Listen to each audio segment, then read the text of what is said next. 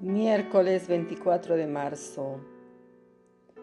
Evangelio de Juan capítulo 8 versículo 31 al 42.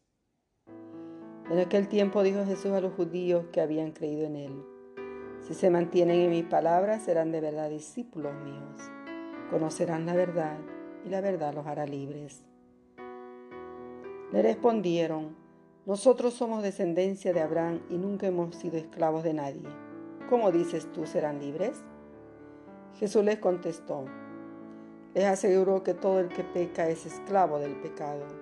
El esclavo no se queda en la casa para siempre. El Hijo en cambio se queda para siempre. Si el Hijo los hace libres, serán realmente libres. Ya sé que ustedes son descendencia de Abraham, sin embargo tratan de matarme, porque mi palabra no ha penetrado en ustedes. Yo hablo de lo que he visto junto a mi Padre, pero ustedes hacen lo que han oído a su Padre. Ellos replicaron, nuestro Padre es Abraham. Jesús les dijo, si ustedes fueran hijos de Abraham, harían lo que hizo Abraham. Sin embargo, tratan de matarme a mí, que les he dicho la verdad, que oí de Dios y eso no lo hizo Abraham. Ustedes obran como su padre. Les replicaron, nosotros no hemos nacido de la prostitución, tenemos un solo Padre, Dios. Jesús les contestó, si Dios fuera su Padre, me amarían a mí, porque yo he salido y vengo de Dios, pues no he venido por mi cuenta, sino que Él me envió. Palabra del Señor. Gloria a ti, Señor Jesús. Buenos días, queridos hermanos.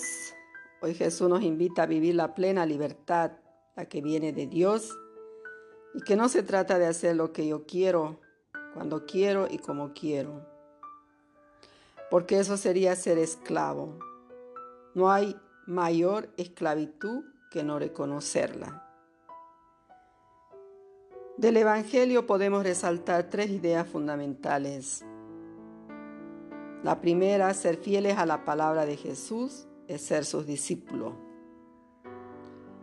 La fidelidad supone la aceptación y acogida de su palabra, consentimiento de fe, adhesión libre a su persona, el discipulado, el seguimiento de su evangelio y la incorporación en su proyecto. La palabra de Jesús es fuente de libertad para nosotros porque nos abre a Dios.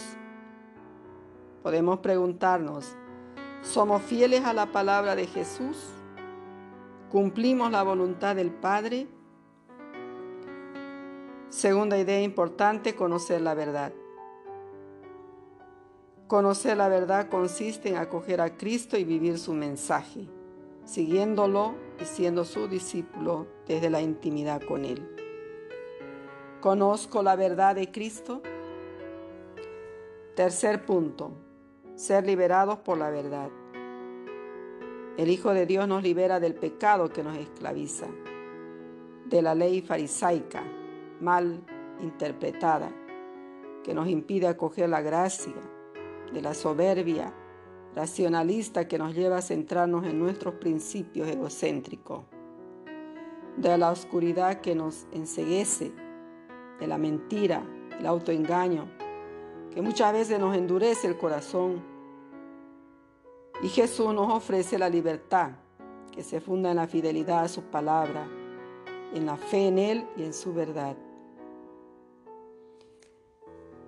Queridos hermanos, vivamos estos tres puntos importantes en este miércoles 24 de marzo, como nos dice Jesús, ser fieles a la palabra conocer la verdad y ser liberados por esa verdad.